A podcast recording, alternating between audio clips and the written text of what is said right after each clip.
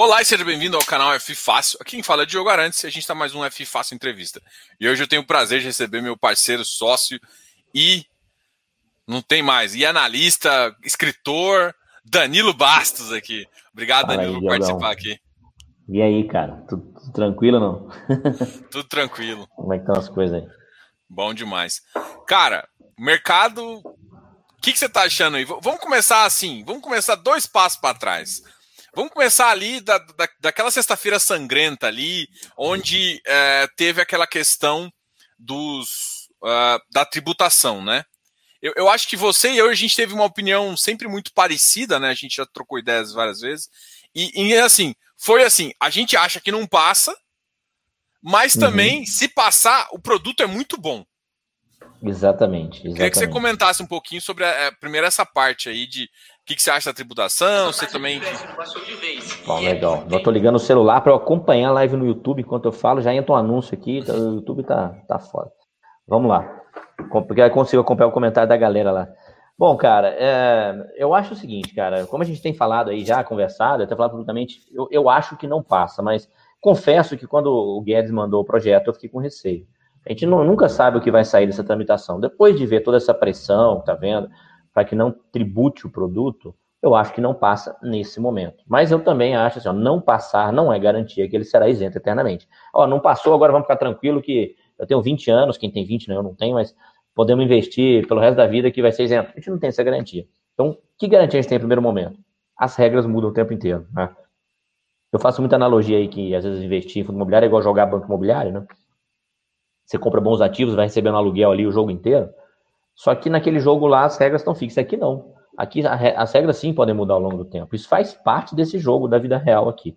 Então o investidor já precisa entrar sabendo disso. E quando acontece algo que você já sabe que pode acontecer, você não precisa se assustar. Tá? Esse é o primeiro ponto. Segundo ponto, é, isso eu sempre critiquei de maneira respeitosa. Eu, eu, acho que todo mundo que fala de finanças, cara, a gente precisa aplaudir esse pessoal, porque a ignorância financeira do brasileiro é muito grande. Então todo mundo que sabe muito ou pouco, tanto faz, resolve falar um pouquinho é, merece aplauso, ainda mais se essa pessoa fala publicamente, porque todos nós que falamos publicamente vamos errar em algum momento, né? E a diferença daqui, a, diferença de quem dá aula virtualmente, né? Todo, todo mundo é um educador, né? Que hoje você, você, eu gravo o teu erro e o resto da tua vida, se eu sou teu inimigo, não gosto de você, ó, o Diogo em 2021 falou uma besteira, a gente, pode, a gente pode estar em 2050, né? E eu te julgo por aquele erro, não pelos teus acertos. Então, dar a cara a tapa merece aplauso. Agora, muita gente fala de fundo imobiliário, que é um produto que caiu na mídia recentemente, fala que a principal atrativa é ele ser isento. E eu não concordo. Eu coloco ele em último lugar na lista. Né? O investimento não é bom pelo fato de ele ser isento, ele é bom por fato de trazer um retorno para você, do ponto de vista financeiro. Né? Tá? esse retorno líquido ele tem que ser avaliado, é, tem que ser avaliado líquido, né? se já foi tributado ou não, tal, enfim. Então, se o fundo imobiliário for tributado, o retorno que ele te traz continua satisfatório? Sim. Continua melhor que demais opções de investimento? Sim. E aí a gente tem os outros atrativos, a praticidade do investimento imobiliário, que é muito melhor, é muito melhor. É, quando, quando o objetivo é a geração de renda, o próprio pagamento de renda periódica, é, a democratização do investimento imobiliário, né? enfim, cara, a gente pode fazer uma live de duas horas. Enfim, exatamente, exatamente. Então, o, o, cara que só batia nessa tecla, né? Ah, o cara é muito bom, de, ele fala muito bem de ações, fala muito bem de renda fixa, ele é um generalista de finanças, né? Fala muito bem de planejamento financeiro pessoal, de repente e não aprofunda no produto, que é um produto que tem as suas particularidades, ele acaba falando, é, batendo essa tecla da que a isenção é o melhor atrativo, e agora ele ficou sem ter o que falar. Né? E aí a gente viu muita gente grande, inclusive, que isso aí eu acho um absurdo, né? A gente viu, eu vi pessoas aí de milhão de seguidores tweetando, printando e postando no Instagram que acabou o produto. E não foi um só, não, foi mais de um. Então, puta, esse cara, ele não tem noção da, da irresponsabilidade que ele está fazendo, né? Que se, atinge um tamanho maior, fala, cara, preciso pôr um filtro aqui, né, do que eu estou falando, porque se eu não tenho certeza, eu vou dar um telefonema aqui, falar com uma pessoa antes de eu emitir a sua opinião. Porque o, o que, que é a queda que aconteceu na sexta-feira sangrenta? É muita gente vendendo. E a gente tem dois terços de investidores que começaram ontem. Então, essas pessoas, quando vê alguém importante, né, ligado a uma instituição, financeira de respeito e tal, é, cara, esse cara falando uma besteira dessa, então, vou vender, depois eu penso, né? Já que acabou o produto, vou vender logo. E aí faz besteira. E aí pega o patrimônio que levou anos para acumular, sacrificou, deixou de viajar com a esposa, com o filho e tal, e entrega a preço de banana para alguém que, que tem pouquinho tem paciência. Exatamente. É isso aí. É, e isso também é uma preocupação que eu acho que, que, que, que você falou, que eu acho que muita gente ainda não tem, né? É, é você falar é, que dois terços do, do nosso mercado imobiliário entrou tem menos de dois anos. Eu acho Exato. que é, quem, assim, de 2018 eu lembro muito claramente assim que, que a gente tinha 300 mil pessoas. Hoje a gente tem 1 milhão e 400. Então já aumentou 1 milhão e 100 pessoas. Então assim é um, é um produto forte. Muita gente veio meio que perdido por conta de recomendações e tal, e, e faz parte da gente chegar e falar assim: olha só, você está olhando só isso aqui, gente. Existe um, uma gama de, de, de segmento aí é, que tem que continuar olhar. Um outro detalhe que você, comentou também é em relação à mudança de regra, né? Eu vi, eu vi muita gente sendo inocente, tentando assim, não, agora tínhamos, que fazer uma lei para que os fundos imobiliários fossem para sempre não tributados. E assim, assim, na minha visão, eu queria até escutar a sua, eu acho uma inocência tão grande, parece que de coisa de menino mimado. Porque, na minha opinião, é a seguinte, porque o Congresso muda. E mesmo que a gente tenha uma lei que fale que essa isenção é para sempre, essa lei pode ser tirada. Nada impede que uma lei não mude. A Constituição já mudou, de 89 já mudou, já foi adaptada, existem leis adaptadas. Então, assim, por mais que você faça uma lei, é tão, é tão inocente. Eu ia usar uma palavra tipo imbecil, mas não quero usar essa palavra, não. Porque, basicamente, é o seguinte: você ter, daria falsa segurança para um investidor que é pior. É melhor você falar assim, cara, esse produto está isento e uma vez pode ser tributado. Porque Perfeito. é muito melhor você falar que o cara pode ser tributado do que. E, e o cara já entender isso, ó, pode ser tributado. Não sei qual uhum. é a sua uhum. opinião. Não, eu acho que é exa exatamente isso. É exatamente isso. Eu acho que é um ponto até para a gente começar. É, ele, eu acho que ele vai continuar isento, né? Eu acho que a, a maior probabilidade é que ele continue isento. Mas eu acho que é uma excelente observação para a gente colocar. É um produto que está isento, não, ele não é isento, ele está isento para botar aquela está. E não significa que, se for tributado, lógico, se tiver uma tributação muito grande, sim, pode matar o produto. O cara vai pagar 40% do, do, do, do rendimento, vai ser tributado. Aí matou o produto, óbvio, né? Mas é uma tributação de, de, de 15%, como foi ventilado aí. Se viesse, não, com certeza não mataria, não mataria. Outra coisa que eu tinha comentado também, não sei se você concorda, eu acho que a gente até e sobre isso a gente nunca trocou ideia. É que assim, cara, eu, eu sou um cara sensato. Eu, eu, eu, tento pensar em isonomia, né? Eu não quero que nem, nem o setor imobiliário, nem o setor de agronegócio, ninguém fique desonerado e o outro onerado, porque isso é ruim para a economia. Então, o ideal é ter uma isonomia. Se eu quero isonomia, eu tenho que ser honesto uma hora eu saber que os imobiliários vão é, ser ser tributados. A grande questão é a forma de fazer isso também. Então, pensando em. Eu não estou querendo tributar, não acho que o produto morre, 15% é bem aceitável, bem em linha com o mercado, ainda tem muita vantagem financeira. Agora, vou tributar, você podia fazer um momento escala ali de em 3, 4 anos até chegar na tributação máxima. Por quê? Porque aí você não prejudica. O, o por exemplo, quem está novo, gente, não é prejudicado. Quem está com 40 anos não é prejudicado. Quem está com 50, 4, 5 anos você recupera, com certeza. Agora, o problema é que o, é, o, é o cara que está quase aposentado ou está aposentado. Se você é. bate nisso, você mata o patrimônio do cara muito rápido. É esse o, o único problema que eu vejo é desse cara. Eu não sei qual é. Que, é, eu, como é que você enxerga que, isso? Você pensa assim, é o cara, sei lá, vou chutar valores aqui até para facilitar a conta. Eu preciso de 10 mil para me aposentar. O cara tem 60 anos, 10 mil reais de renda, na média, parei de aposentar, que eu vou viver com 9 e vou reinvestir mil para garantir ainda aí um aumento. E de repente, mês que vem é só 8,5 de renda, porque o governo deu uma canetada. Ou seja, seja, o que você ajustou de padrão não serve mais e você não consegue reinvestir, você vai. Você corre o risco de ter uma perda inflacionária ao longo dos anos, né? Então, eu acho que é injusta essa regra mesmo. Se viesse ser injusta, teria produtos isentos, né? O que não faria sentido. Era melhor, então, nesse caso, não vamos dar isenção para ninguém e reduz a tributação de todo mundo um pouquinho. Ao invés de deixar fundo imobiliário com 15 e o outro com zero, então vamos deixar todo mundo com 10, com 12, com 8, entendeu? Dá para manter aquele nível de arrecadação e vamos escalar essa tributação. E a gente tinha entre outras coisas aí no Brasil, né? Que os recursos são muito mal administrados, né? Tem muita gente aí que. Enfim. É a gestão... tributação parece, parece aumento de tributo, né? E não simplesmente uma. É porque assim, a gente que é mais uh, do mercado uh, liberal quer uma isonomia. Mas tem que tomar muito cuidado, porque no Brasil, você vê fundão eleitoral de 6 bi, Exatamente. Estão pensando exatamente. em passar um promocional de 4 bi. É uma. É.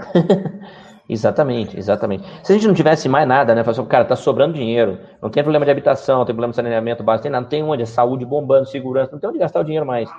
Né? Então vamos, lá, vamos fazer então esse fundão, porque tá sobrando. Mas não é o caso, entendeu?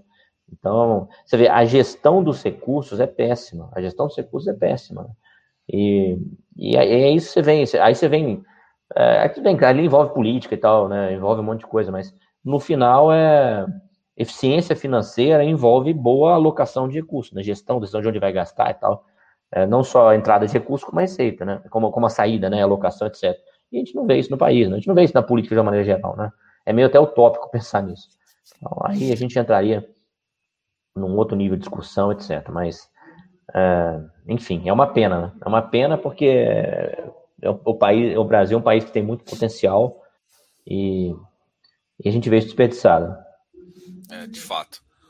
Um outro detalhe aqui, agora mudando um pouco de assunto, é, no seu perfil você postou uma alguma uma a questão da pesquisa, né? Eu falo, muita gente me pergunta, né? Como estudar fundos imobiliários e tudo mais. Não tem como não estudar fundos imobiliários sem estudar o mercado real, sem estudar o relatório, por exemplo, da Cushman do Walkfield, da Colliers, que é o relatório que eu quero falar aqui com você, até a Building solta também, Sila, tem vários. Mas OTL, caras, vários, vários. Tem vários que soltam esses relatórios dizendo as informações de vacância, tanto vacância de escritório em São Paulo, escritório no Rio, faz um, um, uma pesquisa em relação à região. E eu queria que você comentasse um pouquinho da importância de ler esses relatórios e também de, da sua visão em relação de, é, em relação a, a, a, como começar a estudar, né? Vamos pensar, vamos dar esse primeiro tá, passo. Legal, aí. legal. Tá, eu acho assim, você tem vários níveis de estudo, né? Você tem aquele nível do investidor, pessoa física, que ele não quer se aprofundar tanto e tal, e tem o cara que quer conhecer um pouco mais. Em essência, a gente está investindo em imóvel, né? Então, se você realmente quer aprofundar entender, você tem que entender para onde o mercado imobiliário está indo. Né? Então, porque a, o fundo imobiliário é um veículo para investir em imóvel. Ponto, né? A gente já tem um nível interessante de informação dos relatórios gerenciais, eles evoluíram muito, né? É, não só, vamos falar de lajes, por exemplo, não só os fundos que investem em lajes, mas os próprios FOFs que têm lajes né, no, no, portfólio, eles trazem um panorama, um panorama de mercado muito bom, porque os gestores leem esse relatório e buscam essas informações. Né? Então, assim, então, o investidor ali nível é, intermediário, ele poderia ler os relatórios gerenciais, ele já vai conseguir montar. Não adianta, eu invisto, sei lá, em HGRE, vou ler o relatório HGRE. Tá? Aí eu acho que você está no nível básico para intermediário ainda. Agora, você quer comprar HGR, tem na carteira? Então lê BRCR, lê JSRE, lê, lê um HFOF, que faz um, traz um panorama de mercado muito bom, né? Que aí você vai entender mais o mercado lá, você vai entender o que está acontecendo um com o outro. Agora, esses, esses relatórios que são gratuitos, que as consultorias imobiliárias emitem, eles trazem muito, eh, eles são muito bons para o investidor, né? Eles trazem dados, aí você vai ter que montar um quebra-cabeça, né? Não tem uma dica. O pessoal chama muito no Instagram, deve acontecer contigo aí. Ah, me dá uma dica do que, que eu leio, como se eu fosse falar duas páginas para o cara, ele vai ler e virar um expert. Não é, né? Na verdade, é ler muita coisa que vai fazendo, você vai montando esse quebra-cabeça na, na, tua cabeça, né?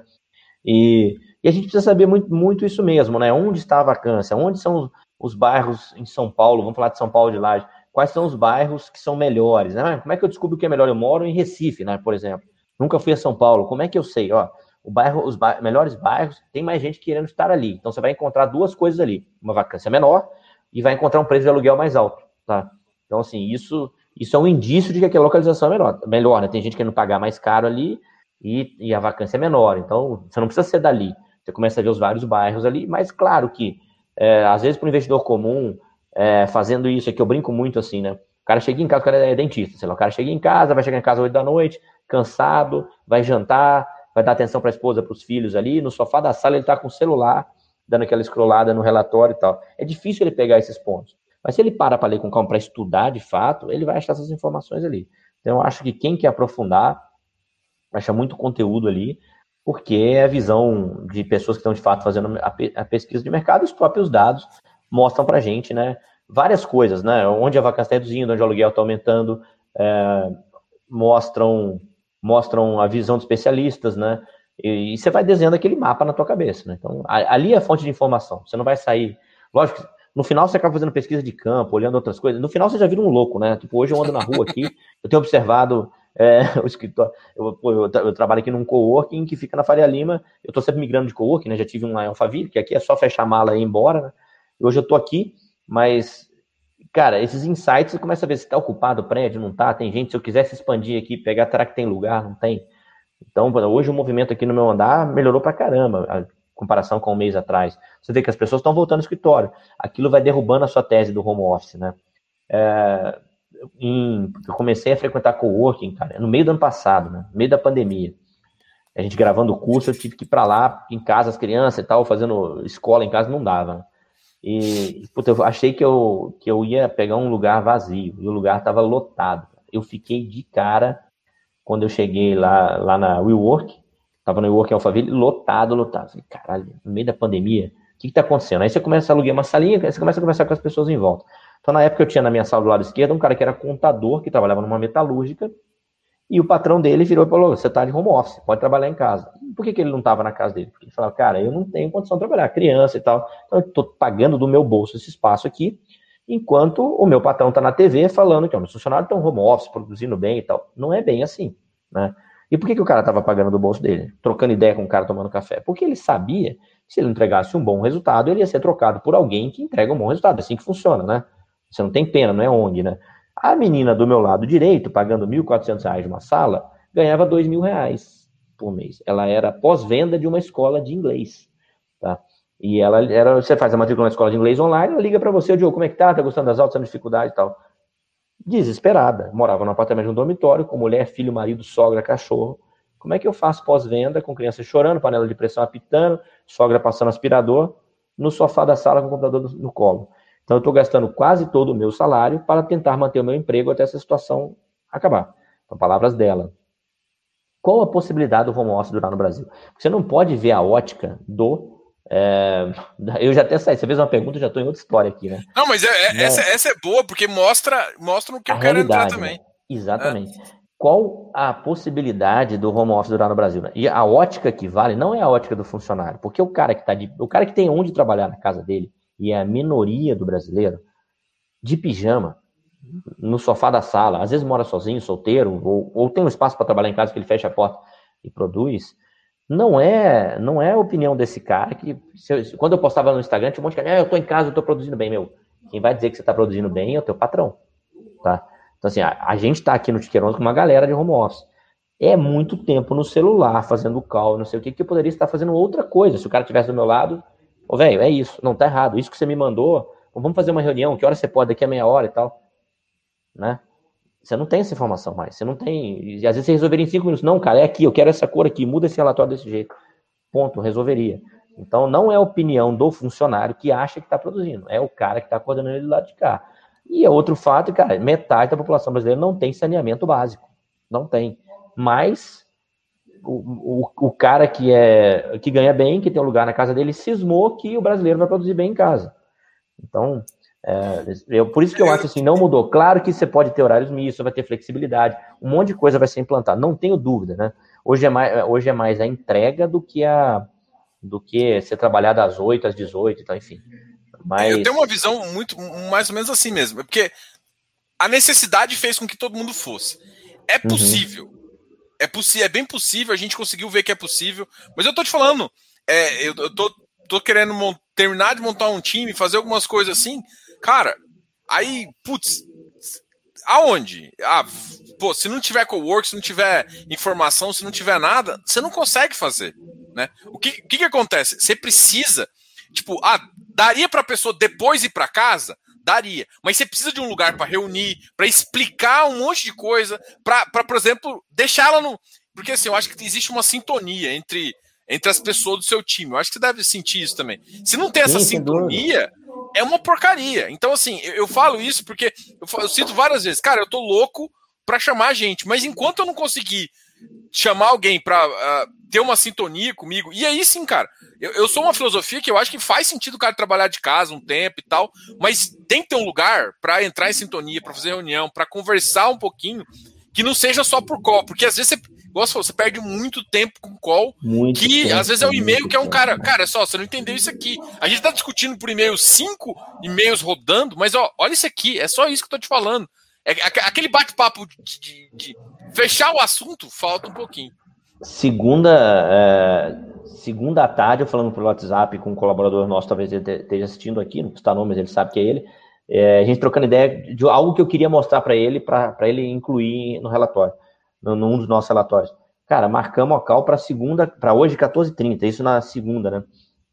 Não podia, ele não podia horário. Então, quando você está trabalhando em casa, né? Você, você encaixa outros compromissos no intervalo. E, e aí acabei, eu mesmo pedi para antecipar, dá para ser a 14, que pintou um outro compromisso e tal.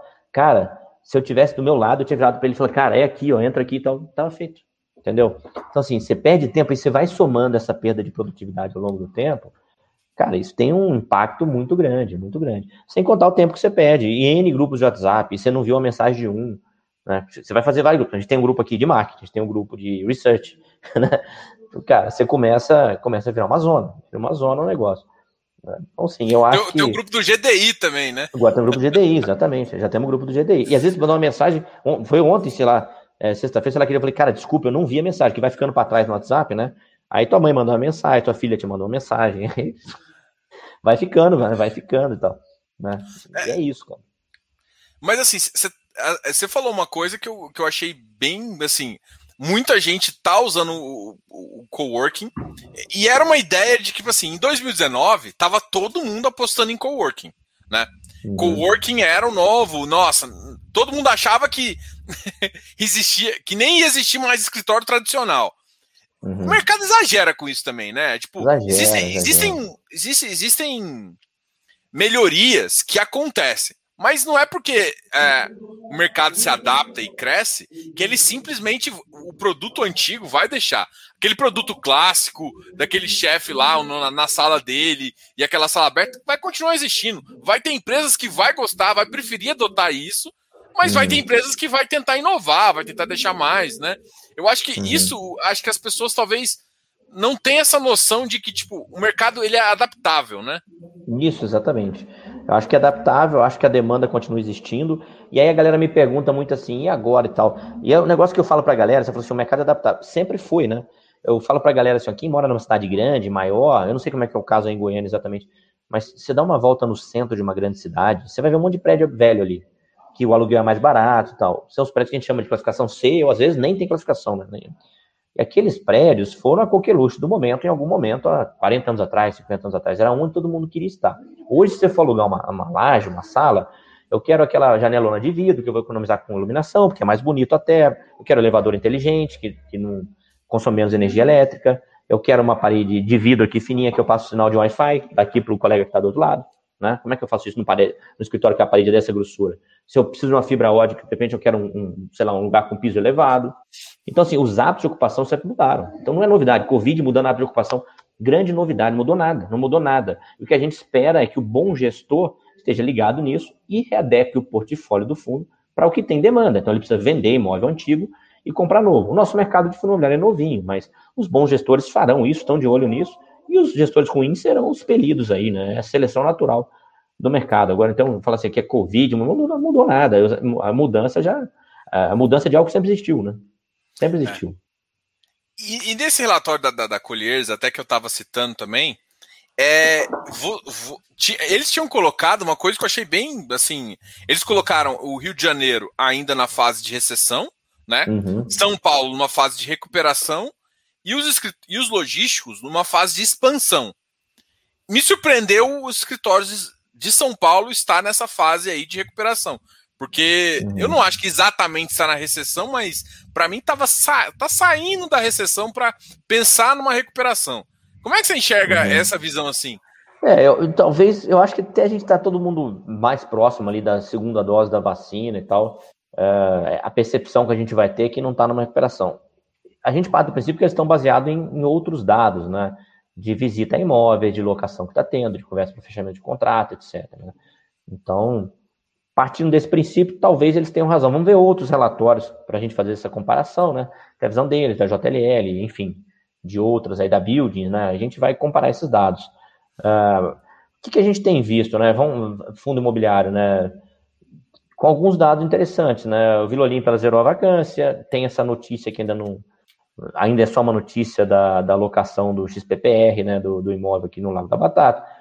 É, se, se isso realmente se concretizando, de fato a gente está vendo as pessoas voltando ao escritório, né, o pessoal fazendo locação. Percepção que eu tenho aqui, a avenida muito mais lotada, hoje eu tomei um, um, um cor do trânsito aqui, quase não cheguei no horário para live, está muito trânsito, que é normal de São Paulo, né? Mas eu estava com a cabeça de trânsito de pandemia, que eu chegaria aqui em meia hora, levei uma hora e pouco para chegar aqui. Mas assim, a avenida está muito mais lotada, tem um, tem um restaurantezinho árabe que eu almoço aqui do lado. É, pô, eu tô aqui nesse corte, sei lá, três meses. Pô, eu chegava ali, sentava em mesa para quatro pessoas, assim, vazio, lugar vazio, cara. E eu almocei semana passada lá, lotado, você não tinha onde sentar, né? De onde vieram essas pessoas? Né? O restaurante não começou a bombar, é o pessoal que está ocupando, o pessoal está voltando ao escritório. Então a gente está vendo realmente, de fato, essa, essa volta. E talvez sim, talvez eles estejam corretos nesses dados, né? Que a gente, sinais aí de recuperação. E vamos fazer, vamos fazer a confirmação com os demais relatórios e com os relatórios gerenciais aí, os fatos relevantes emitidos pelos fundos imobiliários, informando de fato locações, né? É, uma coisa que também a gente, a gente que às vezes analisa bastante fundo imobiliário, que dá uma diferença, é que uma, uma, uma, pessoa, uma empresa de pesquisa, ela avalia tudo, né? Ela não está avaliando. A gente às vezes tem uma impressão, por exemplo, que os, o mercado imobiliário está aumentando a vacância mas ele está olhando, às vezes, a absorção líquida do mercado completo. A gente está meio que focado em, sei lá. Fundo imobiliário, né? Fundo imobiliário, os ativos do fundo imobiliário. Isso é dá uma diferença. Às vezes você tem fundo imobiliário que paga mais caro, às vezes a vacância fica um pouco diferente, a vacância uhum. demora mais a subir e quando sobe, uhum. porque os caras negociam de forma diferente. Mas uhum. o, o, cara deve estar tá olhando, por exemplo, a absorção líquida está tá baixando, e essas informações também é importante aí completar, assim. Eu falo isso porque no, no, no, acho que no último relatório que eu vi, eu acho que foi o da Buildings, né? E eles tinham colocado que o dado uh, que, o, uh, que a vacância no segundo estava subindo e na prévia desse, desse terceiro já começou, ainda não está estabilizando, né? Então, tipo, uhum. mas não é só vacância que conta. Conta vacância mais absorção líquida, porque tem entregas né? A gente, a gente, é, a gente uhum. o pessoal tem que entender que vacância é um detalhe, mas vacância pode ser porque, por exemplo, entregou 10 mil ABLs, mas mesmo assim entregou 10 mil ABLs, mas a absorção líquida de um mês para o outro aumentou. Se isso aumenta, já Exatamente. é uma mudança também, né? Então, assim, Exatamente. às vezes a gente faz uma, uma, uma visão, é até, é até bom a gente discutir isso para o pessoal também entender que tem mais isso. coisas, informações, né? Mas é que eu, eu vi, achei bem otimista, assim. Eu, eu até nem, nem, nem tava nessa vibe, assim, mas eu fiquei. Eu parei para pensar assim. Uhum. Por isso que a gente tem que analisar os relatórios, né? Você, você olha Buildings, olha Colliers, olha é, Cushman, que eu também acho bem legal. É, exato, sem dúvida. E o que eu falo pra galera é o seguinte, né, cara? se não tivesse um imobiliário, como, muitas, como não existe para muitas pessoas que não conhecem o produto, né? Não que não seja acessível, as pessoas não conhecem, o cara está comprando apartamentinho residencial na planta para receber daqui a três anos sem piso, para ele botar piso, ficar seis meses para achar um inquilino e tá estourando champanhe, tirando foto, né? Você vai comprar apartamento, você estoura champanhe lá e tal, toca sininho lá com o corretor. E o cara tá feliz da vida. Agora ele comprar um fundo que tem 10% de vacância, 15% de vacância, ele acha preocupante. Né? Meu. Pagando INCC. E quanto de INCC Isso, ele tá pagando? 18%. 18% de INCC. Haja INCC nessa vida. Exatamente, exatamente. Então, é isso, né? O negócio é, é, o cara mudar o mindset mesmo, né? Ele enxergar um pouco a realidade, né? O cara fica trancado meio que numa bolha ali e, enfim, e é isso, cara. E é engraçado, é curioso, até tem um cara, o perfil dele é pequeno, ele é um cara que tem menos voz aí no mercado, mas é um cara muito inteligente e, e ele é um cara que é funcionário público, não tem nada contra funcionário público também, mas assim, engra, engraçado a visão dele, ele é um cara que é funcionário público e foi pro home office. E ele está no home office da empresa que ele trabalha como funcionário público desde o começo do ano passado, desde o começo da pandemia. Né? E ele é um cara que está assim, é um cara que está muito preocupado com, com, com, a Covid também, sem crítica nenhuma, mas ele é um cara, ele, por causa disso, ele não tem saído de casa. Então, e ele é um cara que está batendo nessa tecla, que o home office veio para ficar, veio para ficar e tal. Você vê um cara com pouca capacidade de medir produtividade pelos olhos do empregador, porque ele não tem empregador, né? O empregador dele é o governo, né? E, ou seja, não tem aquela cobrança que ele tem, não vai ser trocado por outra semana que vem, como seria qualquer funcionário que não entregue. De fato, o cara vai ser substituído, ele não, então isso é uma visão que ele não tem, ele não está sendo de casa da realidade.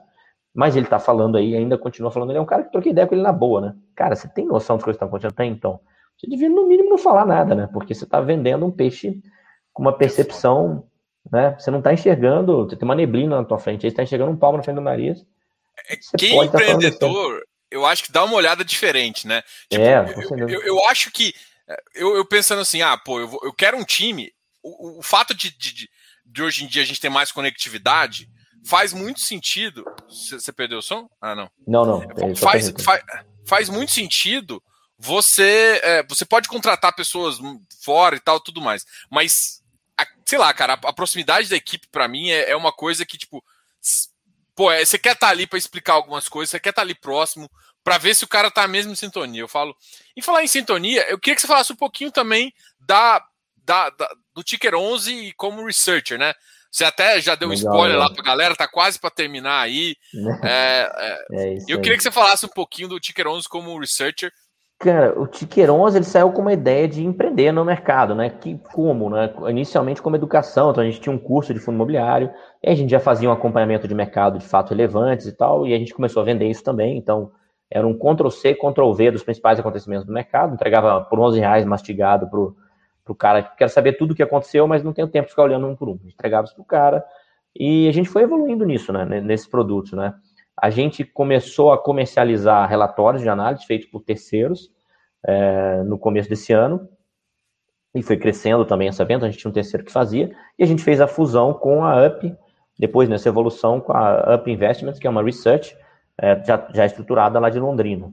E, e, aí decidimos explorar a marca Ticker 11, que a gente estava um pouco mais é, conhecido que ele, já tem uma equipe fundamental, quem é o, o head lá é o Matheus, que virou nosso sócio aqui, e enfim, e aí ele mandou, semana passada ele mandou lá a papelada para a PIMEC, deu ok, estava tudo certo, é, enfim, estamos assinando as documentações finais, aí a gente estima que mais uns dias seremos Ticker 11 Research, né, mas a gente já comercializa lá os nossos relatórios de, de análise, o Matheus é o, é o responsável, analista responsável, e enfim, é isso, né, vamos, estamos entrando de cabeça aí nesse, nesse mercado, que a gente tem muito para explorar ainda, e outros produtos também, né? Como a nossa parceria que a gente está fazendo com, com o aplicativo, né?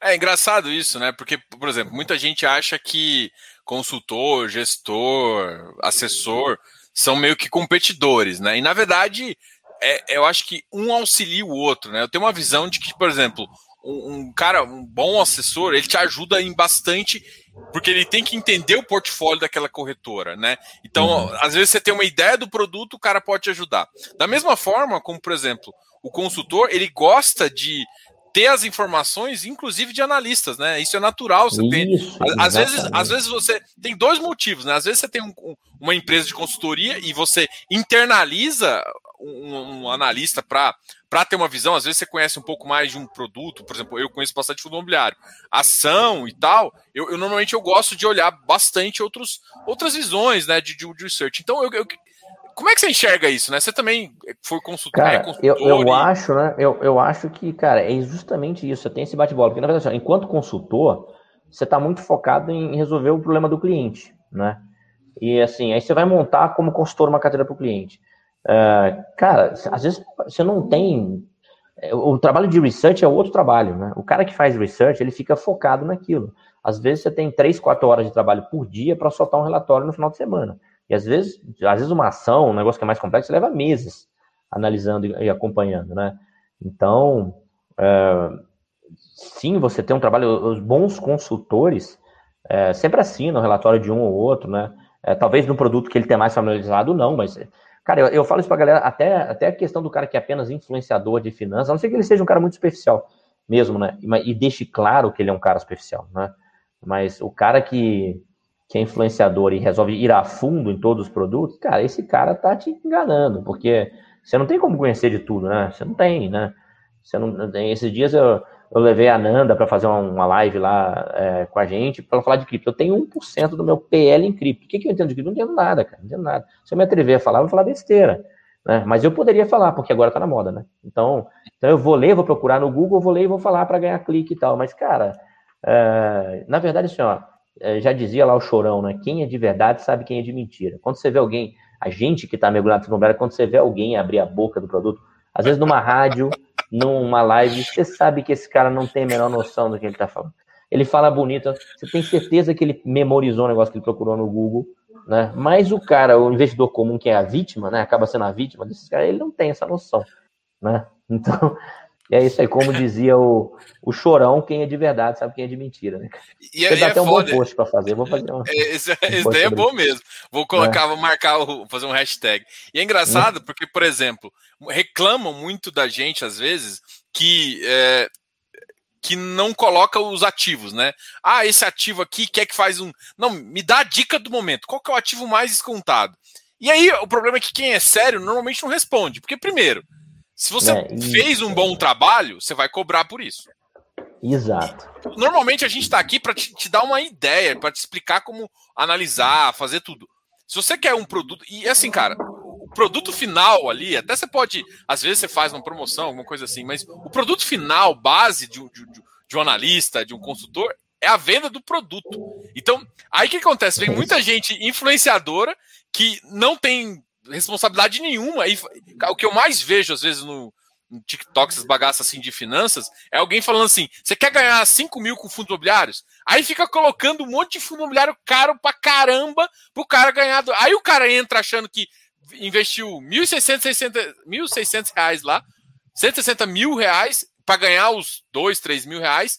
Esquece depois o, o mercado cai, acontece tudo. O cara só focou em yield, não estudou nada, mas ele pode falar porque ele não tem a responsabilidade com o órgão regulador. Isso aí dá outro post que eu vou fazer. Eu, eu, eu, preciso de ideia de post, minha criatividade é baixa para fazer ideia de post. E, na verdade, competir com essa galera, porque era muito mais fácil eu dançar e falar assim: ó, cinco fundos que eu compraria com dois mil reais, né? Aí você fala qualquer besteira, a galera vai e compra. Né? E, e, cara, isso infelizmente é o que acontece, né? E aí é, é sei lá, acho que não dá nem para se julgar o investidor que cai nessa, porque ele não teve educação financeira também, né? Por isso que eu falei, o cara é a vítima. Mas não é algo sério que é feito, né? E eu acho que vai muito em conta da, da nossa ideia do aplicativo, né? O GDI. O GDI é para ser uma, um, um, um, um, aplicativo de investimento para fundo imobiliário, mas a gente vai começar com isso, e vai ter vários players sérios que vai estar tá lá dentro. Então vai ter o Ticker 11 vai colocar a carteira dele lá, provavelmente vai ter uma área de membros também lá dentro. A gente tem uma área de membros, o GDI tem uma área de membros é, do, do, do, meu canal, e a gente vai abrir isso para mais pessoas, para ser um lugar sério onde as pessoas podem encontrar pessoas sérias, né? Eu acho que eu acho que é o lugar mais difícil. Diogão, você sabe assim, é, quando você, você, me deu a ideia do, do, aplicativo, você veio com a ideia, né? A ideia toda sua e mérito seu, né, chamou para participar e tal. Eu penso o seguinte, cara, se eu estiver viajando aqui, você já me corrija, por favor. É, vamos falar, vou chamar em dois primeiros passos, né? Passo um, a gente está testando lá a, as emissões, né? E passo dois é aquela novidade que a gente vai vir ali com outros dados de fundos imobiliários. Cara, eu acho que depois do passo um e dois, se o cara precisar entrar em qualquer site para buscar informação de fundos imobiliários, a gente já fracassou ali. Né? A ideia é que o cara eu quero dados, informações, o cara vai ter na, na, um, o negócio que ele usa mesmo. É, é para aquele cara que eu brinquei aqui, eu falei de um dentista, né? Hipotético, que chega em casa, fica lá jantando com a esposa, brincando com os filhos no sofá da sala e procurando informação sobre fundo imobiliário, que ele tem isso no celular. Grátis, né? Até aí grátis. Né? Esse produto é. Como o cara tem outros sites aí, meia boca na, na internet. Então, a ideia é essa, né? Eu acho que se a gente não conseguir implementar esses dois primeiros passos, a gente já fracassou é, para avançar, para avançar. E é isso, Não, cara. E a gente está acho... muito perto já de fazer esse lançamento desse segundo passo aí. A gente colocou, em, como eu disse, em parceria com.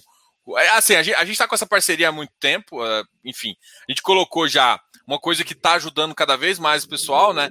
Você já tem a informação da, das emissões, o que é muito importante, a informação da conversão também. E a gente vai colocar mais informações, mais ideias aí dos, dos, dos, fundos, os dados do fundo, alguns mini estudos lá também, e tudo isso de forma gratuita para você conseguir acessar e, e, e, e, achar. E é claro que muita gente me pergunta, Diogo, eu vou conseguir seguir um fundo, é, deixar ele como preferência? Sim, gente, a gente vai.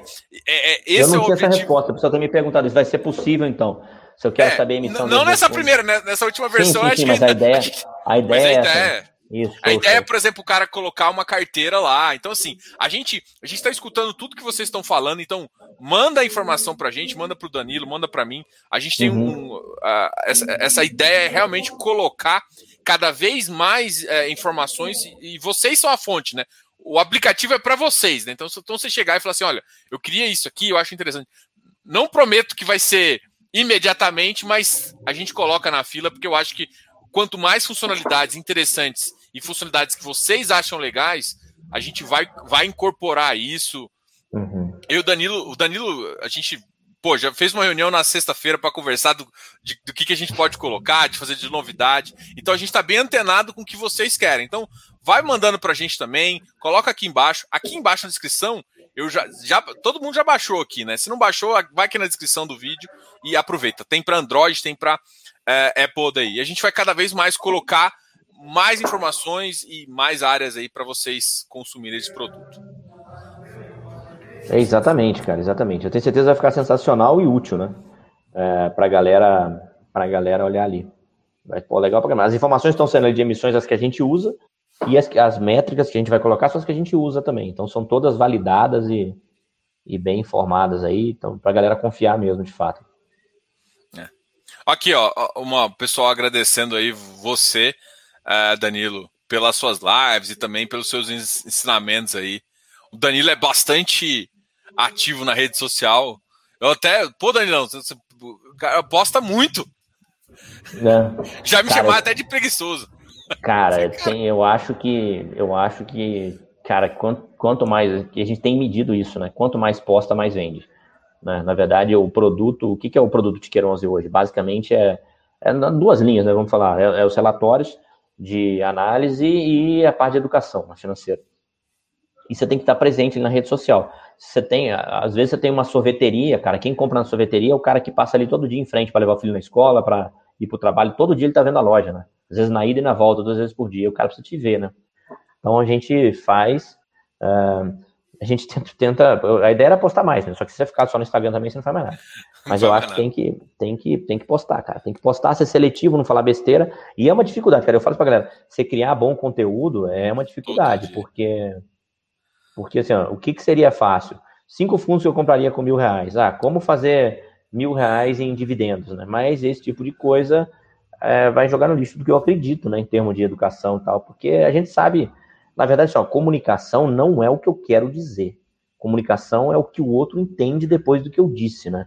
E é óbvio que você não dá para ter certeza do que vai passar na cabeça do cara, mas eu tenho uma noção. Eu tenho uma noção que se eu dançar lá falando cinco fundos eu compraria hoje com mil reais, o cara vai entender que é para comprar aquilo.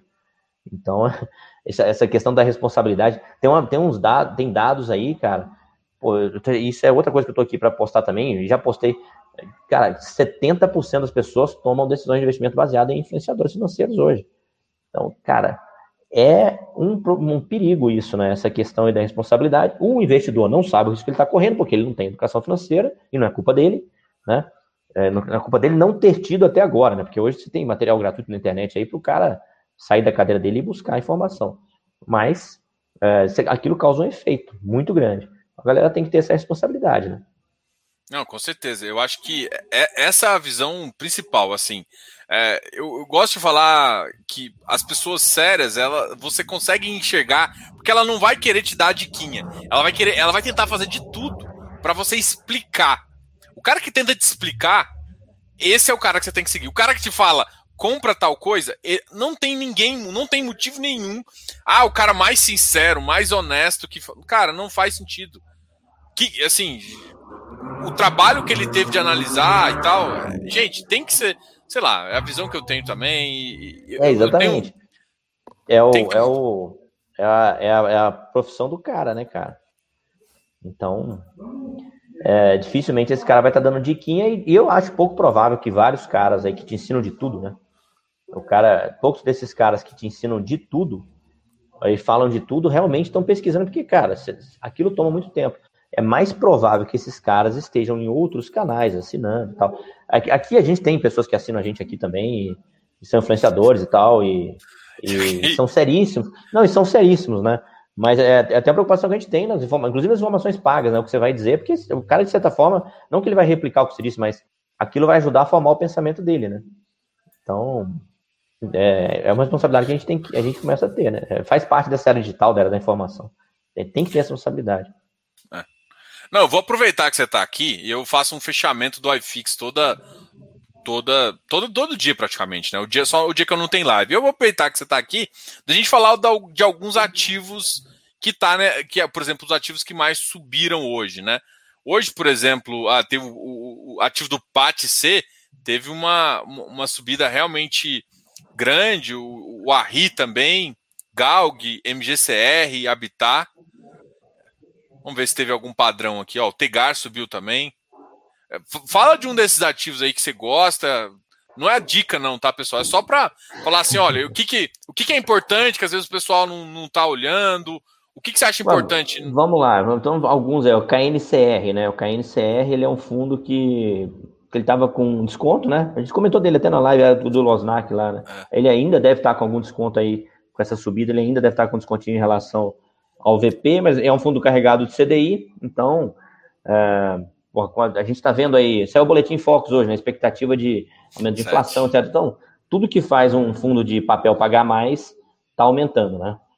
Então, pode ser isso que ocasionou impacto. A gente está vendo outros fundos aí, né, de papéis é, subindo também, pode ser em função de, de, é, de, de dessa, desse mesmo caso, nesse tipo de inflação aumentando, PC aumentando, CDI aumentando, é, perspectiva de aumento. Então, isso impacta no rendimento, a galera compra mais, né? É engraçado que tem pouco fundo de tijolo, né? Tem um ou outro aí. Olha é. que legal. Tem o Pátria, tem, tem poucos, Galg. tem pouco, tem o Galg.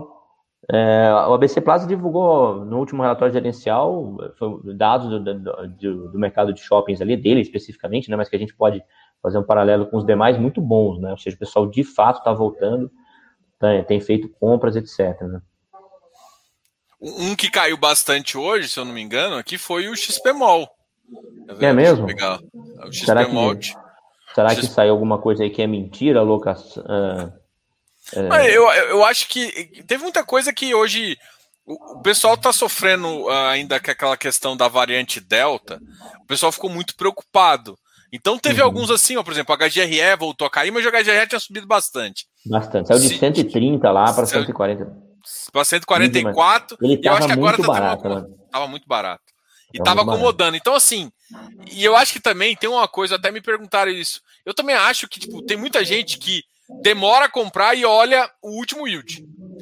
E anualiza aquilo lá e faz uma conta meio maluca, né? Em vez de pegar a média e tudo mais. E aí você for olhar, ele pagou muito no último também, né? Isso, exatamente. Pagando multa. Exatamente. É, tanto faz o cara que olhou só o último ou que anualizou, né? Agora, assim, ó, quando o cara anualiza, ah, vou pegar o DI dos últimos 12 meses. Eu falo para cara, dá uma olhada como é que foi esse DI dos últimos 12 meses. Eu falo para cara assim, ó, abre o gráfico ali, se ele pagou mais ou menos parecido, beleza, para você anualizar. Agora, se teve muita diferença para cima ou para baixo, vai descobrir o que, que fez aquela, aquela diferença. Pode ser um fundo que recebe um aluguel ali periódico, é, anual, né, e paga mais naquele mês. Mas pode ser a venda de imóvel, pode ser uma multa, pode ser uma emissão, né? Então, sei lá, vamos pegar um fundo aí, RBRP, que teve emissão e, e teve uma queda na distribuição, em função de emissão. Então, mas aí o cara, aquilo causa um impacto negativo se o cara está anualizando, por exemplo, né? E, e, e não, não tem relação com a realidade, né? É, o, que eu, o que eu sempre falo, até para muita galera, quando eu falo em curso de valuation, essas coisas assim, é que muita gente, assim, o ideal é você olhar o FFO, né? É que é o pessoal Isso, chama de Funds from Operation. Só que pouquíssimos fundos mostram, acho que se eu não me engano, só é um o BTG, mostra, né? é o BCR, mostra. o BC Fund. Então, é uhum. é um dos poucos que mostra, mas é um detalhe que o que, que o FFO faz? Ele já tira basicamente o que o Danilo. Né? Ele mira a não recorrência, exatamente isso. Uhum. Então, eu, é, é, assim, eu acho engraçado que, tipo, é, é tão difícil. É, todo mundo quer fazer. Tem um monte de ideia, sei lá, fala um monte de besteira, enfim, mas esquece do básico, né? Esquece do que. Vamos lá, vamos falar de valuation, vamos falar de valor de ativo. Então você tem que realmente é, pesquisar, entender um pouquinho como é que funciona isso. É, isso, um, eu... isso, é, isso, é um dado que se os gestores conseguissem trazer nos relatórios, né? É, FFO, FFO Yield, precisa nem trazer o FFO, você trazer só o FFO, você faz a conta, né? Cara, isso daria uma clareza muito grande. É difícil os sites é, revelarem essa informação automaticamente, porque você teria que fazer conta, né? Você precisaria de fazer conta em cima de um por um, isso não é informação que você entregaria de graça, né? Mas os sites abertos aí, mas seria muito interessante. Muito oh, interessante. Ó, oh, uma ideia para o aplicativo aí. É assim que é, surgem as é. ideias, né? Eu estou pensando aqui como é que nós vamos calcular de todos. eu pensei a mesma coisa. Falei, é, né? de muito tem alguma coisa fácil. Se a gente dormir uma hora mais por noite nos próximos cinco dias, a gente chega nessa solução aí. Eu, Inclusive, porra, né, vai ter que abrir o relatório o relatório gerencial ali, o, a mini DRE lá e, e, começar a fazer umas continhas. É, exatamente. Meio que você, você, você automatiza, sei lá, a geração de renda e abre um campo ali para você vir em função de, de fatos relevantes, etc., eliminando é, o que veio de acréscimo, né? O fundo vendeu o imóvel e vai distribuir, sei lá, 10 milhões. Você elimina. É, dá cara, nós vamos chegar nesse ponto aí, né? O cara, tá, o cara, o aplicativo subtrai aquilo da. A uma planilha de Excel, ela subtrai aquilo da, da do, do é. que era recorrente, né? Ou acrescenta, dependendo do que for. Né? É, dá e até para. Gente, é. né? Pô, dá, dá, dá pra. Dá. Dá fazer um negócio desse aí, cara. É, você comentou que o RBR Properties é outro que sofreu bastante, né? E uhum. eu acho que ele. A, a gente estava conversando também, por exemplo, de como as pessoas enxergam, por exemplo, é, o HGRE, que, a gente comentou, de como as pessoas acham que a parte da, do HGRE tá, tá em vacância por conta da, das obras do Star e principalmente do Martiniano. E eles vão terminar essa obra uma hora e vão ter que ocupar. E isso que vai definir se o ativo vai crescer mais ou menos, tudo mais. E parte disso a gente vai conseguir também ver no, no, no, no RBR Properties, né? Que vai agora começar. Ele tem um período de 18 meses, se eu não me engano, por, com 7% de RMG, de, né? de RMG por, de, de 7%, mas é, a projeção da, da, da, da, RBR Properties, se eu não me engano, é de um, um ano. Um ano eles querem estar tudo alocado. E, assim, e eu acho que loca para um cap melhor do que 7%, né? Então, assim, é, ele, é, ele tem essa possibilidade de aumento de renda ali. É, vamos ver, é questão de, é questão de acompanhar e tal. Mas, mas, mas você viu a indireta aqui? Assim, eu, eu, eu falo muito assim, não, eu vi assim, mas, cara, desculpa te cortar aqui, cara. Não, mas assim, eu tô falando assim, cara, você está comprando um fundo imobiliário com qual objetivo, né? Se for uma carteira de fundo imobiliário, ela pode ter vários objetivos, né? Então você vê, tem casos de análise, tem carteira high yield, por exemplo. Tudo bem, eu não tô, eu não tô falando que isso é bom ou ruim, mas o investidor tem que estar ciente que ele está correndo um risco maior. Ponto. Tem casa de análise que gira pra caramba a carteira para trazer ali o máximo de ganho de capital, tá? Qual que, a, o que é a carteira do 11, que é muita ideia do que eu penso? É, é, é, pensar em estabilidade na renda, né? Óbvio, óbvio que a gente vai buscar o ganho de capital, óbvio que vai buscar fundos é, que têm potencial de valorização, mas pensando assim, o cara vai comprar para o filho herdar. Tá? Então vamos, ou seja, só entra o que tem qualidade, não entra aquilo que você tem que ficar monitorando ali. E, e, e com capacidade de fato de trazer renda no futuro. Não é algo que está descontado aqui, mas pode acontecer um fato relevante que vai dar, dar um ganho de capital que a gente vai vender, embolsar esse lucro. Não é essa a ideia. Então, você vê a mesma carteira, ela tem vários vieses ali, que é importante o investidor, o que, que ele está buscando, né? O que está buscando aquele tipo de ativo. Você é um cara que eu sei que gosta de girar mais a carteira, né? De, de buscar, buscar ganho. E não tem, e não tem certo ou errado, né? Você não tem é questão muito do investidor tá, é, entender isso, né? É... eu tenho uma filosofia que, é, que é assim, apesar de eu gostar de tirar a carteira, eu sou bem fundamentalista. O que, que eu quero uhum. dizer, assim? Tipo, a primeira coisa, eu não entro em ativo que eu não ficaria com ele, mesmo que ele caísse 60%. Tipo assim, ah, ah por quê? Porque eu, eu para mim, a primeira filosofia é o seguinte, cara, tem que ser bom o ativo. Eu posso entrar no preço errado, normalmente é claro que você acaba conhecendo, mas o que importa é o ativo. O ativo é bom, tô tranquilo. Porque se cair, eu, eu sei que a geração de renda vem e tudo mais. E eu, achei engraçado esse relatório da RBR Properties, porque eles deram uma indireta. Você, olha, gente, qual que é a sua visão? Você tá com visão de longo prazo aí? Não vai ficar reclamando por conta de três, três yields baixos. A gente vai melhorar o yield, tá fazendo locação, deu problema no, no negócio eu acho que assim, eu acho que é uma injeção de saco que vocês devem, devem escutar também, né? Do, do, do não sei como é que é a é, visão. A gente, a gente, tem que deixar muito claro aqui no, no relatório que esse, esse é o objetivo, né? Inclusive, quando o cara vai assinar o produto lá, tá lá falando que o objetivo é gerar uma renda estável e tal. A gente tem que nossa carteira de ações para ganho de capital, onde o Matheus faz um giro maior da carteira lá, objetivando e tá entregando um resultado incrível para os caras. Também é o cara, assim, o cara não vai reclamar, pô, você gira a carteira. Não, o produto é para te entregar renda através dessa estratégia, né? Então, o cara vê a estratégia que ele está comprando, né? Eu penso muito, eu penso muito na carteira de fundo imobiliário que hoje, nada impede que a gente venha ter outras carteiras. Isso, eu quero gerar renda estável, aposentei, eu quero aposentar com imobiliário, então, enfim. Não quer dizer que você não vai trocar uma oportunidade por outra, quanto de oportunidade e tal. É, é, assim, mas, Mas eu, esse eu não é filosofia... o core do negócio. É. Eu tenho uma filosofia um pouco mais de giro, porque eu, eu acho que eu consigo um alfa extra. Uh, não, e eu, eu, eu consigo. Contigo. Só que assim, aí, aí todo mundo acha, porque eu faço isso, que eu chego para um cliente meu de consultoria e vou fazer isso. Não, depende do seu perfil. Tem muita Exatamente. gente que o perfil do cara. É o, o cara isso. quer essa renda, então a gente vai fazer uma carteira de renda. Exatamente. Sou conservador, Diogo. Ah, carteira de conservador, eu só pego ativo conservador. Ativo que eu sei que assim, se o mercado fechar, aquela filosofia, né? O mercado fechar por, eu acho que Warren Buffett fala isso. Se o mercado é, fechar por 5 ou 10 anos, esse ativo você ficaria? Ficaria. Isso, Boa ó, qualidade. Acabou, acabou o fundo imobiliário, vem um decreto que acabou, você vai receber na escritura do imóvel a tua porcentagem ali. Tudo bem. Né? É assim, eu acho que é isso mesmo. A carteira de a carteira no trabalho de consultoria é muito individualizada, né, cara? Quem é você e tal. A carteira de uma casa de análise, ela é genérica, mas ela é genérica para um segmento, né? Ela também não serve para todo mundo. E aí vai do investidor colocar aquele filtro ali, o que, que eu quero ou não. Enquanto a gente dava só curso, eu dou curso aqui um tempão também, e, é, sei lá, uns três anos dando curso, eu dava muito relatório de casa de análise, porque eu acho que é um complemento interessante do trabalho educacional para quem comprar os cursos. Então, dei de várias casas de análise, vários analistas que são amigos, é, relatório dos caras. E eu via muito assim, né? O cara fazia o curso, comprava cadeira. O cara já fez o curso, hein? já está ciente e tal, já é, já tem um nível, um degrau a mais. Aí ele, a carteira que nós demos de brinde lá do curso que foi em janeiro. Aí o cara assina a carteira, gostou do analista lá e tal. Em julho ele vira para mim, cara, eu comprei, sei lá, BC Plaza, tô olhando aqui, não tá na carteira do cara. Eu tô ficando doido? Eu falei, não, em janeiro tava, mas não tá mais. Mas por que, que não tá mais? Porque ele tirou da carteira no momento. E, mas como, como assim? É, todo final de semana, todo meio da semana, depende, né? Sai a carteira, você tem que ler aquilo, né? Você tem que ler a carteira. Não adianta você assinar. Assinou, não está linkado lá na tua corretora, não vai acontecer nada automático. Então você tem esse trabalho. Então eu via muito uma Isso é a minha preocupação da carteira com alto giro. Claro que a princípio, quem assina uma carteira com giro está ciente disso, né? Mas eu via muito, eu vejo de fundo imobiliário, ele é mais passivo mesmo, ele quer renda, ele tem muito viés imobiliário e tal.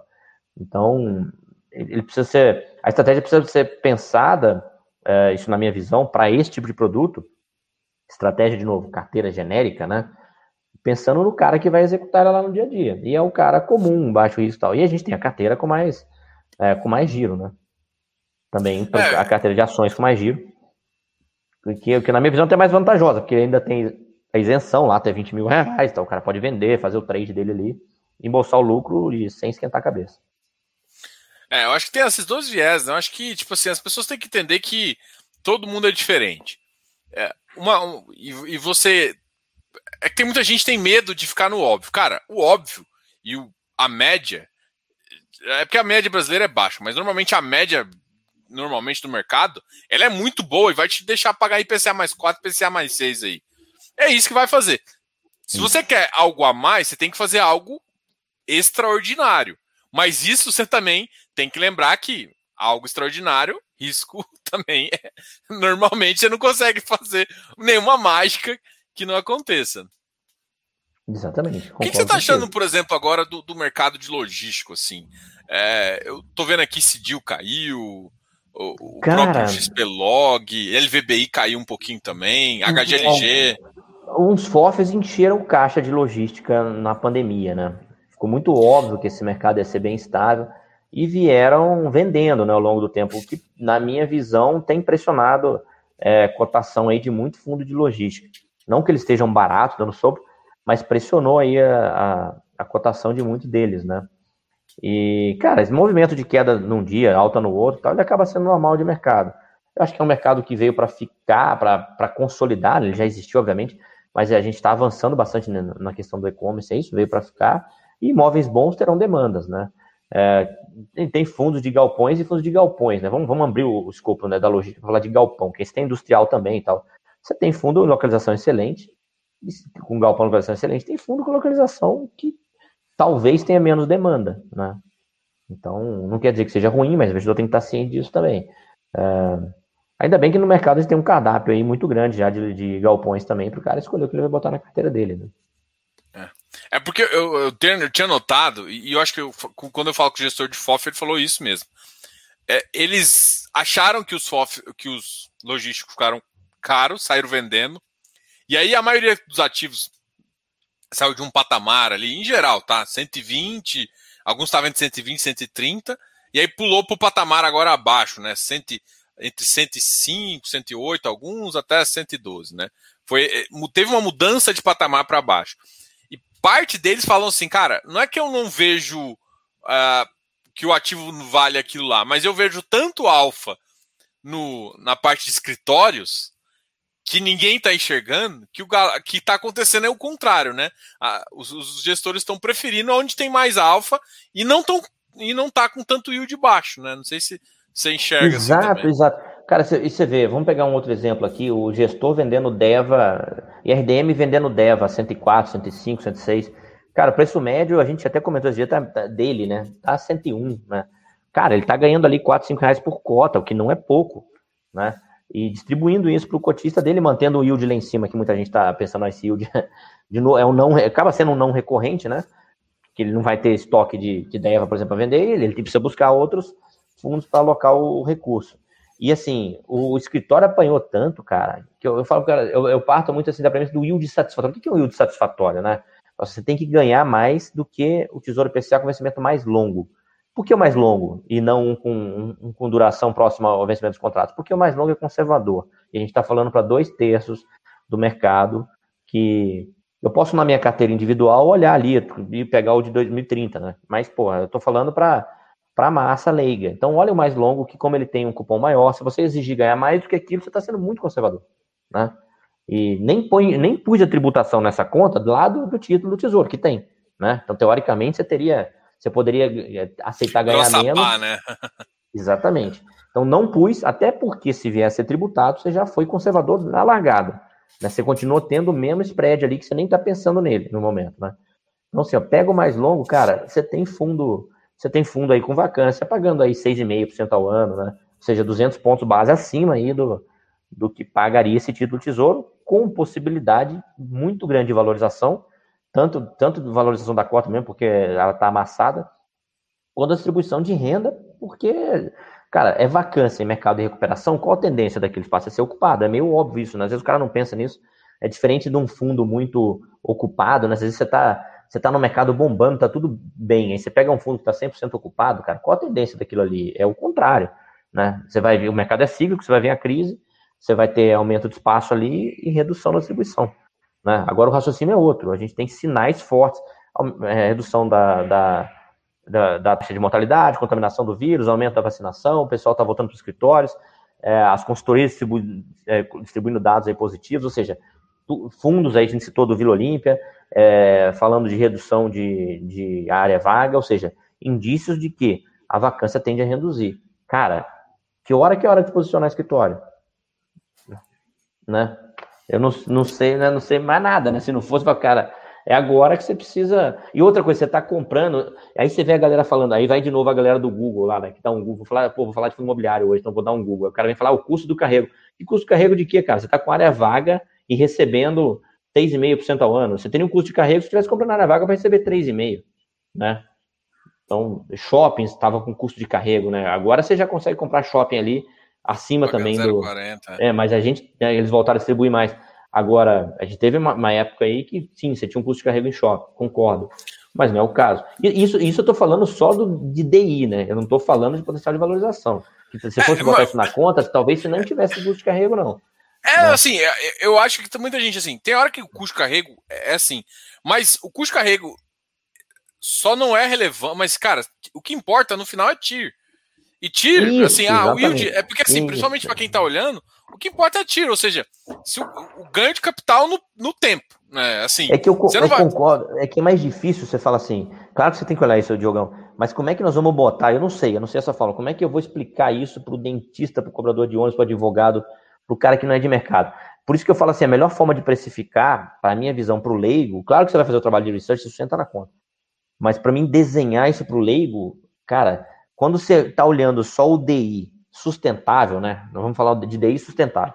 Quando você está olhando só o DI sustentável e te deixando de, de fora o ganho de capital, cara, você está sendo conservador demais. Eu estou comprando um fundo com vacância, com a cota é, lá embaixo, é, recebendo acima da NTNB e não estou botando na minha conta, não estou fazendo a, conta nessa comparação da tributação lá da NTNB, que é tributada, e estou e tô deixando fora da conta essa potencial de valorização. Cara, você está sendo conservador pra caramba, cara. Você tá sendo conservador pra caramba. Isso com o mercado com tendência de alta, com a vacinação aumentando e tal. Mas eu concordo contigo, a gente tem que olhar o retorno total. Se a gente for olhar isso, não tinha carrego no shopping também.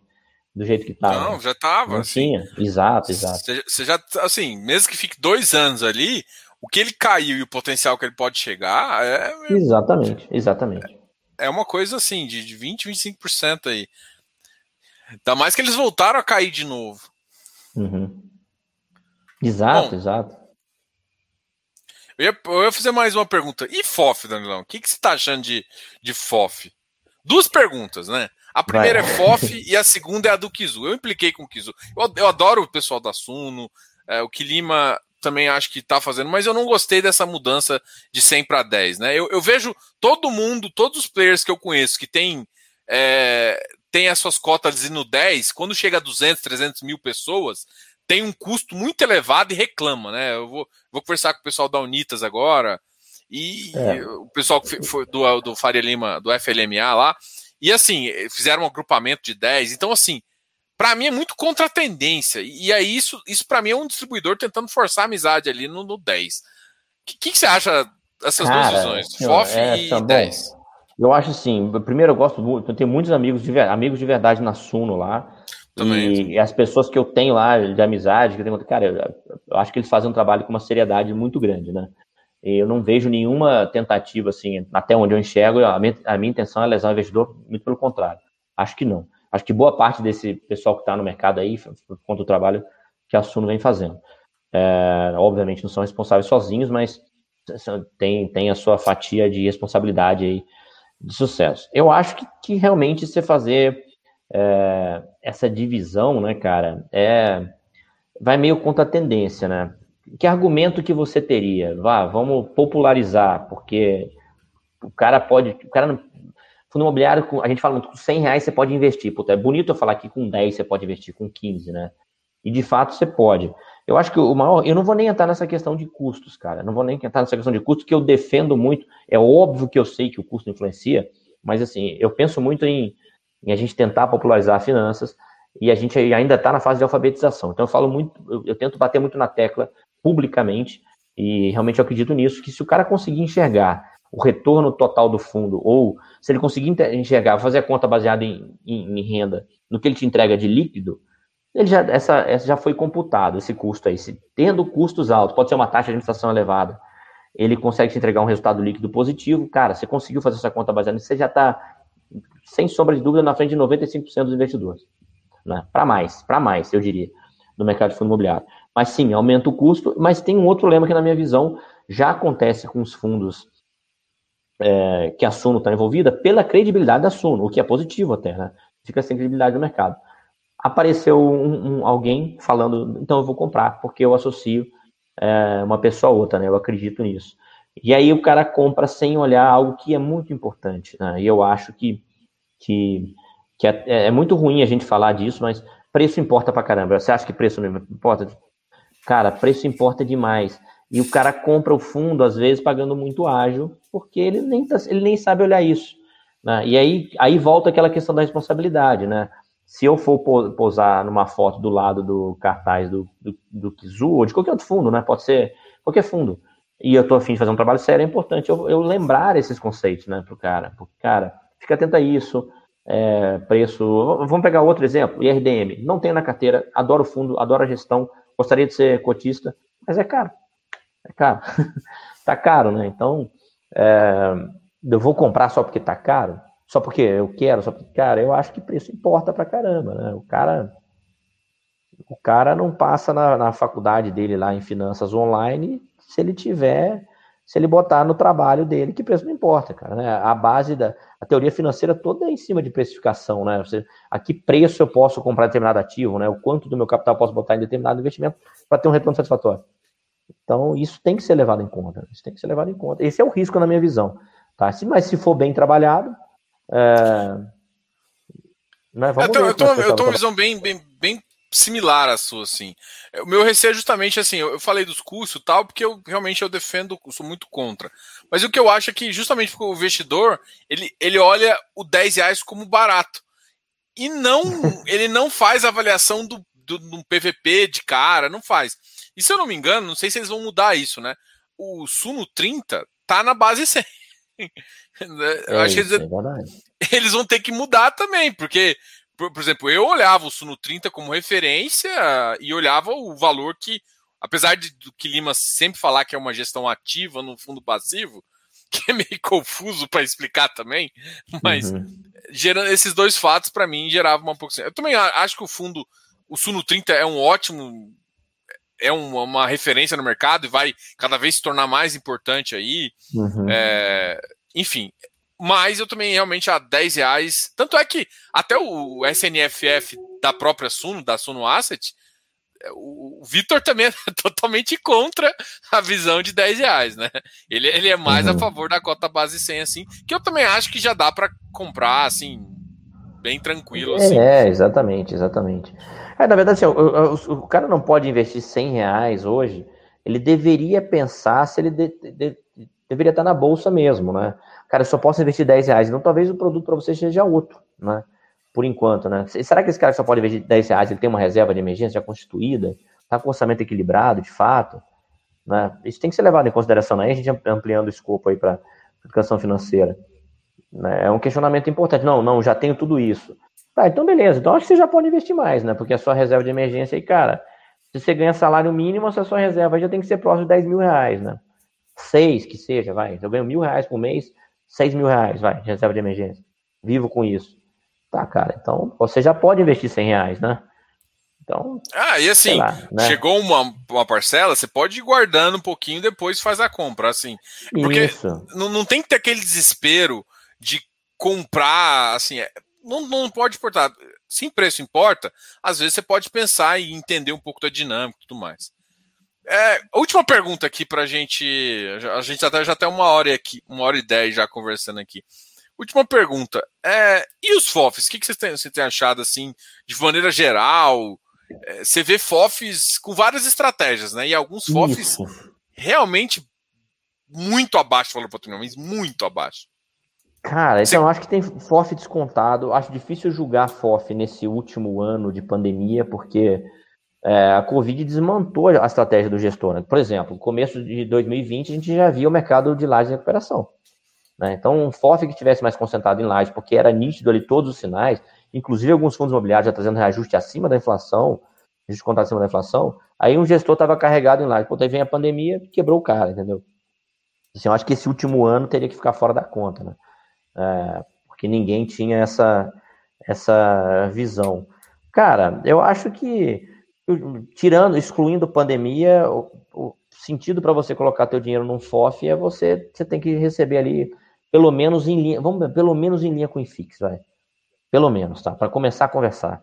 Senão não faz muito sentido, né? Senão eu vou comprar, eu vou comprar o fundo da Sul, vou comprar Kizu, que eu, teoricamente, pela forma que está montado, o Suno 30 sempre vai estar acima do IFIX e vou receber rendimento ali, né? Por exemplo.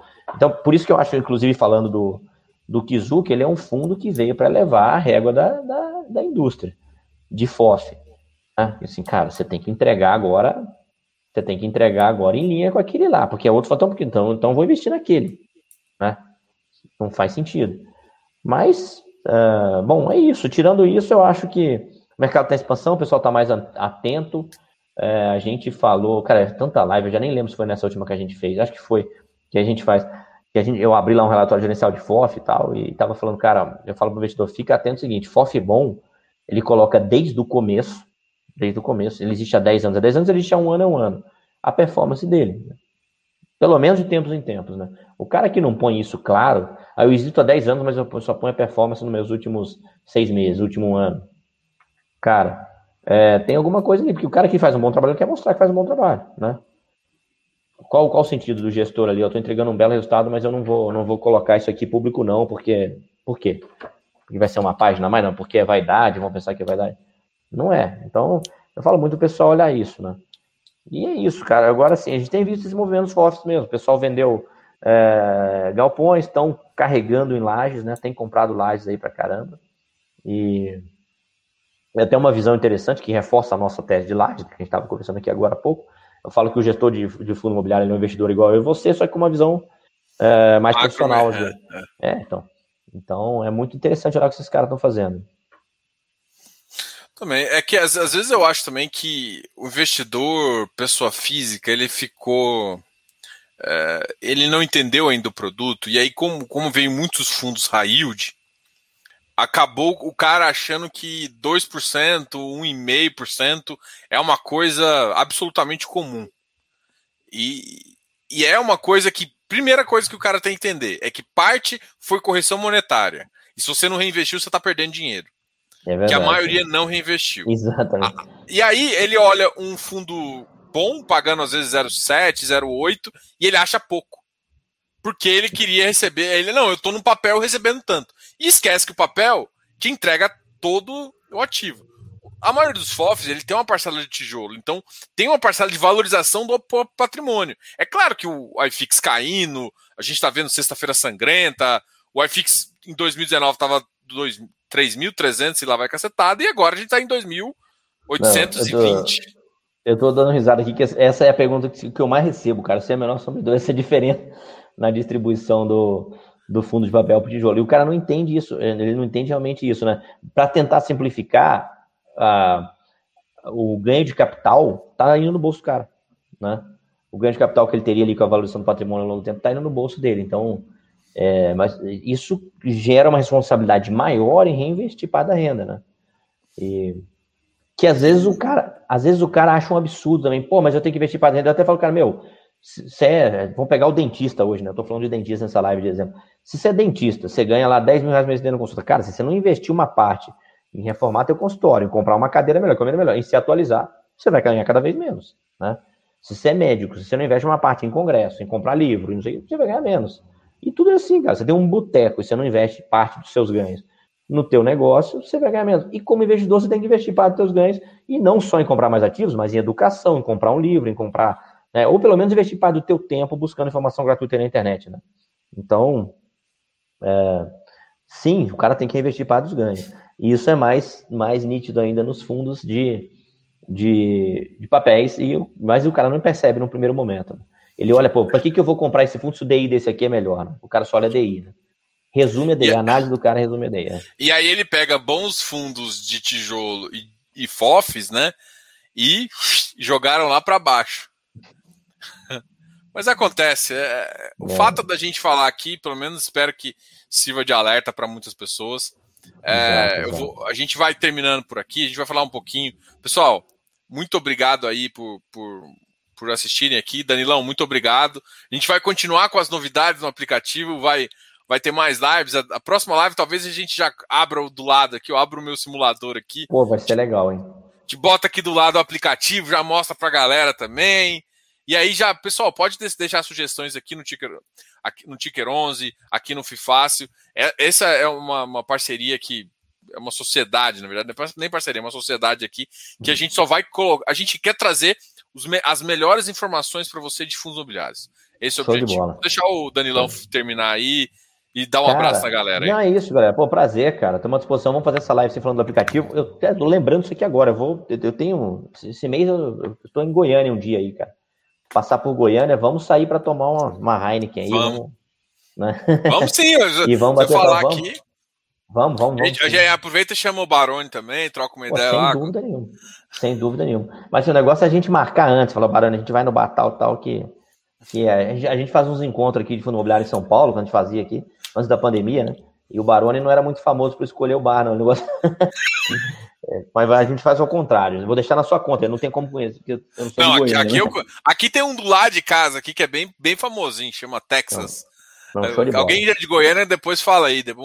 Quem vier para Goiânia pode vir para esse boteco aqui que é bom. Show de bola, então tá bom. Mas, ó, não, a gente tava conversando também, acho que na, na, no domingo agora, com, com, com o Osnak. Aquela sua ideia de, de, de ter um, uma vez no mês um, um, uma live sem ser gravada, uma live é, é, com, com, com, com, com servinha na cabeça, eu acho que funciona, hein? É, tem, um, tem um podcast que não é de finanças, não. Eu não lembro qual deles aqui, mas tem tanto podcast hoje, né? São, é, o pessoal faz um podcast lá e eles põem bebida alcoólica pro entrevistado, né? E rola uma hora, uma hora e meia de podcast, cara. Mas o cara pode ter tomado só duas taças de vinho. É outro cara, né? No final é outro cara. Então. Sei lá, sei lá, você solta. A gente que tá acostumado a conversar assim, você sabe que, tipo assim, pô, eu tô aqui só na água e tal. Tem dia que você tá tomando uma cervejinha ali, até para trabalhar mesmo, cê, se você faz um vídeo, a, a, sua, a, as suas palavras não são tão medidas da mesma forma. Não sei se você já passou por isso, já fez. Ah, eu tô meio cansado também, vamos fazer um vídeo agora. Não, não, não, não. É, exato, exato. É, exatamente. Isso é mais polido, né? O que você acha de fulano? Você acha de ciclano? Você acha que, ah, você, você veja bem, não sei o que e tal. Bicho, eu, queria, eu quero ver isso num bar, né? A galera esquecendo que está sendo filmada, né? E aí a gente, cara, vai ser legal pra caramba. Não, essa vai ser mesmo. Danilão, vai obrigado aí pelo, por essa entrevista aí. Sucesso aí, Imagina, sucesso cara. Prazer, uh, cara. do Ticker 11. Sabe que. Pra todos nós aí. É. E agora sucesso também pra gente nessa empreitada aí do aplicativo. E, vai virar pessoal, pra caramba. Com certeza, dúvidas podem mandar aqui, mandar lá pro Ticker 11. A gente está respondendo as dúvidas. É, muita gente ficou com dúvida no cadastro. Deixa eu só explicar uma coisa. Normalmente, depois que se faz o cadastro, você recebe um e-mail uh, e você tem que confirmar esse e-mail. Após a confirmação desse e-mail, que você pode acessar o aplicativo e aí tem as abas lá que a gente falou, gratuitas e tudo mais. A gente está trazendo novidades, está querendo é, deixar o botão seguir ou favoritos, como você preferir aí, é, para você conseguir escolher algumas coisas. E isso tudo está novidade. Muito obrigado por vocês é, falarem o que vocês estão pensando aí. É, e continue mandando para a gente que a gente vai cada vez melhorar mais o tudo para vocês aí. Valeu. Valeu, galera. Abração, pessoal, e até mais. Depois a gente conversa mais